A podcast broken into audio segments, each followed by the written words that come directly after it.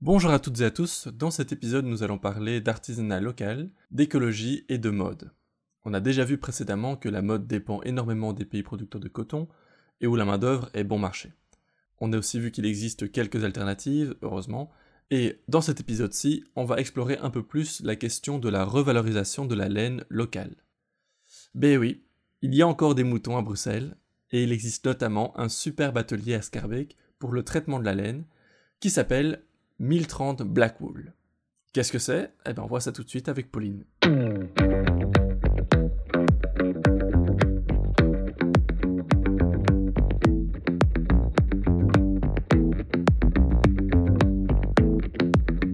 Bonjour Pauline. Je pensais que t'allais continuer. Allez. Bonjour Pauline. Bonjour Benjamin.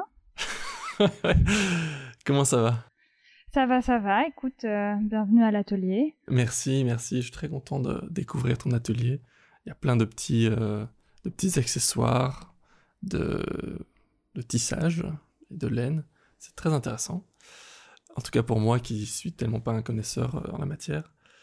Alors est-ce que rapidement tu peux m'expliquer ce que c'est 1030 Blackwool Alors, euh, Distrand Blackwool, c'est un projet qui est né il y a maintenant un an et demi, suite euh, à mon projet de diplôme. En fait, j'étais à la Cambre en design textile et j'avais pour volonté de valoriser une fibre locale avec les habitants. Par hasard, j'ai rencontré David Donte, qui est éleveur urbain, qui était mon voisin en fait à l'époque. Et euh, voilà, lui cherchait quelqu'un pour valoriser euh, la laine de ses brebis, et moi je cherchais une fibre locale. Donc la- l'association s'est faite, euh, faite comme ça assez intuitivement. Mhm.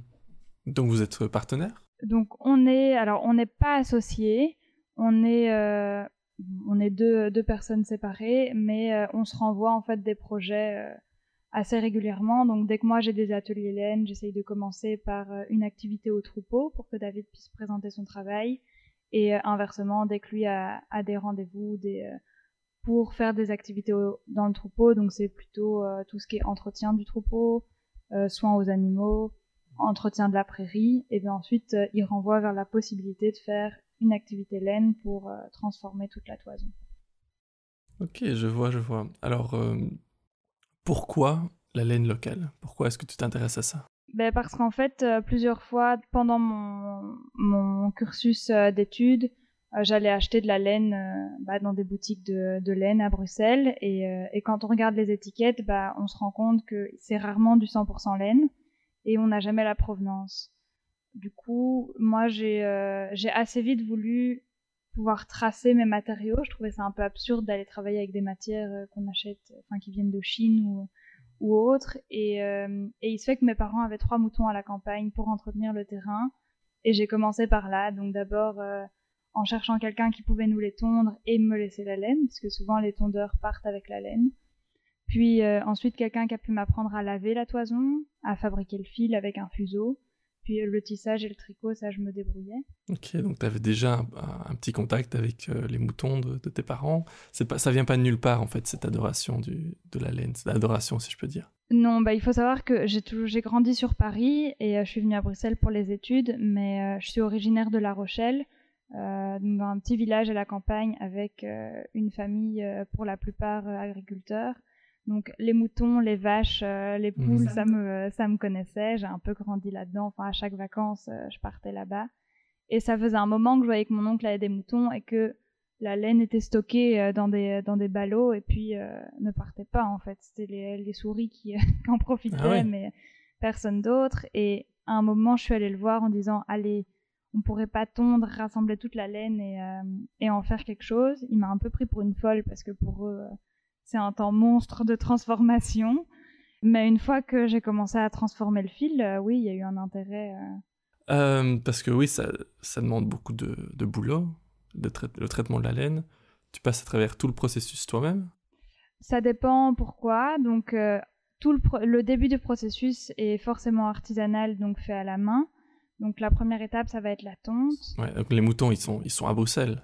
Alors, pour, avec David, les moutons sont euh, à Bruxelles. Le troupeau s'appelle les moutons bruxellois. Et d'ailleurs, ils sont visibles au pied de l'hôpital Erasme. Et euh, il y a une partie du troupeau qui est à Berghem-Saint-Agathe. Mais donc la première étape, c'est la tonte, et ça a lieu une fois par an, plus ou moins aux alentours de Pâques. Dès qu'on l'a tondue, on va devoir trier la laine. Ça, c'est l'étape la, plus importante qui doit se faire à la main par l'éleveur. Donc on va venir retirer tous les brins de paille, les crottes, les bouts d'herbe qui sont présents dans la toison, parce qu'il faut se dire que tout ce qu'on laisse à cette étape-ci se verra dans le fil par la suite. C'est à cause de cette étape, on peut dire, que les éleveurs ne prennent pas le temps de le faire, et que la laine part avec le tondeur à la bourse aux laines, puis euh, la plupart du temps en Chine. Donc nous, comme on travaille ensuite avec euh, la filature du hibou à Namur, qui est une microfilature qui peut travailler kilo par kilo, il faut que la laine soit extrêmement propre parce que bah, si notre laine est sale, ça va impacter les lots de laine des clients suivants. Donc elle n'accepte, n'accepte pas les toisons sales. Donc euh, ça c'est vraiment un gros gros boulot. On passe une à deux journées puis ensuite, euh, il y a une partie des toisons de David qui part voilà, dans cette filature pour en obtenir du fil.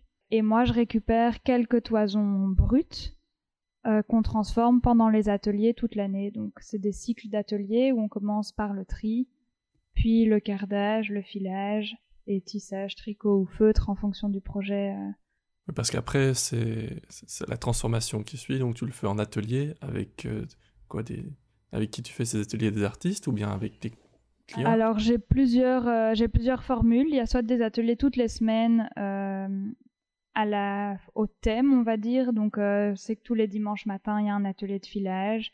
une fois par mois, je vais faire un atelier de tissage, de tricot. Les gens s'inscrivent un peu à ce qu'ils veulent. Il y a aussi des formules au long terme. Donc on vient pour un cycle complet de six séances, où là on verra toutes les étapes pour repartir avec son produit fini. Et je me déplace aussi dans des associations ou des écoles. Et donc là, on travaille plus sur un projet, soit de groupe, soit individuel. Et euh, bah, en fonction du public, voilà, on choisit un peu ce qu'on va faire. Est-ce que ici, par exemple, tu as un plaid C'est un groupe de femmes où euh, bah, voilà, elles ont fait toutes les étapes du filage au plaid fini qui a été présenté euh, lors d'un discours, c'était un peu comme un témoin que chaque personne qui, qui prenait la parole se le mettait sur les épaules. Alors euh, black wools, donc ça veut dire la laine noire, mais euh, en l'occurrence ici, tu as de la laine euh, de toutes les couleurs, donc les teints aussi, ou bien tu travailles pas que avec la laine des moutons noirs? Alors, bah là, dans le cadre du projet que tu regardes, du plaid ici, on a commencé avec de la laine brune. On a ensuite teint de la laine brune et de la laine blanche euh, c'est uniquement de la teinture végétale. Ça, c'est aussi quelque chose qui me tient euh, assez à cœur. Donc, euh, soit avec des végétaux qu'on trouve lors de promenades, soit des végétaux qu'on a dans notre cuisine, j'ai envie de dire. Ah, vraiment, même pas dans le commerce On peut, alors on en trouve, si, si, on, maintenant ça s'achète. Hein. Il y a des entreprises qui font que des, que des pigments végétaux. Il y en a, il y en a qui sont belges notamment. donc ça, voilà, j'essaye un peu de de concocter avec ce que j'ai. Là, c'est vrai que euh, on atteint avec des épices, on atteint avec euh, des racines. Donc les épices c'était du curcuma, euh, des racines de garance. On a fait du pernambouc, on a fait de l'indigo, pour leur montrer aussi qu'il y avait possibilité de teindre sur laine blanche et sur laine brune. Et puis bah après l'idée c'est que tout le monde s'approprie un peu le projet. Donc à la fin des dans les dernières séances, elles sont venues aussi avec du fil qu'elles avaient elles. Donc je ne garantis pas qu'il y ait que de la laine partout. Je pense qu'il y a un petit peu de synthétique qui est atterri dans le, dans le projet, mais c'est aussi, euh, c'est aussi ce qui est chouette, c'est que voilà, dès qu'elles se sont appropriées un peu le, le projet, bah, chacun apporte un peu sa pierre euh, à l'édifice et, euh, et on construit quelque chose ensemble. Ok, c'est chouette. C'est vraiment hyper, hyper sympa comme, comme truc. Jamais j'aurais pensé qu'il y avait encore une exploitation de, de laine à Bruxelles. Oh, de plus en plus, je crois. Je suis vraiment pas la seule à, à m'investir là-dedans. Et, euh, Mais en plus des ateliers, du coup, tu vends aussi des, créations en laine ou... Eh bien, c'est tout nouveau depuis le confinement. Euh, avant, donc ça fait un an maintenant que je fais euh, que j'ai lancé le projet à mon compte et que je faisais ces ateliers. Je travaillais à mi-temps avant, je faisais des allers-retours à Paris et, donc les ateliers me suffisaient amplement. Depuis le confinement, bah, c'est vrai que j'ai dû repenser un peu ma manière de, de travailler et voilà, on ne sait pas, c'est un peu une période euh, bizarre comme ça, on ne sait pas jusque quand, euh, jusque quand ce sera comme ça, donc euh, donc ça m'a ça a été l'occasion pour moi de redévelopper un peu mon côté designer et donc de ressortir plein de vieux projets qui, euh, dormaient et, euh, de développer du produit fini euh, à l'atelier avec toujours la possibilité en fait comme euh, bah, évidemment il y a un coût au travail artisanal. Moi je vais pas commencer à faire des plaids en synthétique parce que ce sera moins cher. Donc il y a le coût de la matière il y a le coût du travail c'est pas accessible à tout le monde et je m'en rends bien compte. Même moi, en fait, je suis pas sûre de pouvoir. Enfin, je suis même pas pas sûre. Je peux pas m'acheter euh, ce que je produis. Euh, donc, il y a toujours la possibilité aux gens de venir faire à l'atelier un modèle, euh, voilà, qui existe, que j'ai fait, ou, voilà, de, de, mixer plusieurs plusieurs idées que que je pourrais faire. Et donc, c'est eux qui viennent le produire. Du coup, c'est plus un tarif de location de machines plutôt que de produits finis. Ça, c'est vraiment quelque chose que je veux garder. Donc, par exemple, ici, tu vois, il y a les, les petits chaussons. Euh, c'est quelque chose qui bientôt pourrait être euh, acheté, tout fait. Je travaille que à la commande. Par contre, je refuse d'avoir du stock à l'atelier. Donc, euh, on me donne sa peinture, on me donne la couleur qu'on veut et je le fais. C'est pas plus cher. C'est c'est juste pour moi, ça m'évite d'avoir des stocks et des stocks en laine. Les mythes se mettent dedans facilement. Mhm. Donc ça, j'évite. Et euh, mais par contre, euh, c'est faisable. D'ailleurs, chez Nectar, il y aura un atelier cet été euh, où les gens pourront repartir avec leur paire de chaussons qu'ils auront commencé pendant l'atelier. Ils n'auront pas fini, mais ils repartent avec au moins un chausson et le matériel pour finir le deuxième chez eux. Du coup, j'allais te demander quel était le prochain atelier, mais... Mais cet été, j'ai un peu mis plein d'ateliers différents. On va faire de la teinture, on va faire de la sérigraphie pour fabriquer des tote bags. Euh, Il y a des stages aussi complets où on fait, euh, ce sera à l'usine à Uccle, on va faire sérigraphie de son tablier pour travailler. Ensuite, filage, euh, teinture, tissage pour réaliser un coussin ou une pochette.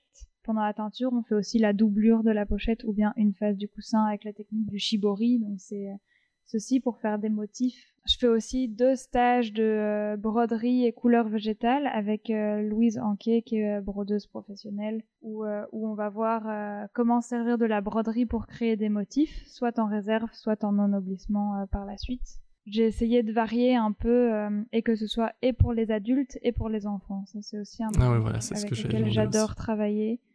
Euh, dès deux ans et demi, ils viennent, euh, ils viennent apprendre euh, à travailler la laine, que ce soit le filage, la teinture. Alors j'adapte, hein, bien sûr, les outils, c'est pas les mêmes que pour les, Les adultes, les sûr. mais euh, et j'essaye de travailler aussi quand c'est des enfants euh, petits comme ça, en binôme, comme ça.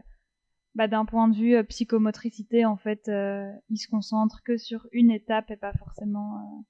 Alors, tu me parlais de la laine que, que tu prends ici à Bruxelles, etc. Mais la laine que tu trouves dans le commerce, est-ce qu'elle est aussi locale? Est-ce qu'elle vient aussi de Bruxelles? Euh, oui, il y en a. Il y en a. Il faut pas généraliser et dire que tout vient de Chine. Euh, je sais qu'il y a plusieurs personnes qui travaillent en Belgique. Euh, la laine est belge. C'est pas filé en Belgique, c'est filé en France. Parce qu'en France, il y a encore des entreprises pour des quantités intermédiaires, j'ai envie de dire. Donc ça, il y a.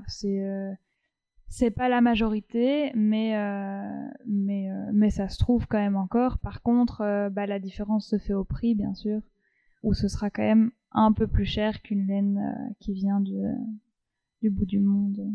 Ça se redéveloppe vraiment. On sent qu'il y a une on sent qu'il y a une envie pour les créateurs déjà de travailler de plus en plus avec des matières locales. Enfin, on peut pas aujourd'hui sortir d'une école de design sans, sans parler, sans avoir un discours euh, écologique et durable et, euh, et local. Je crois qu'on serait totalement à côté de la plaque de toute façon.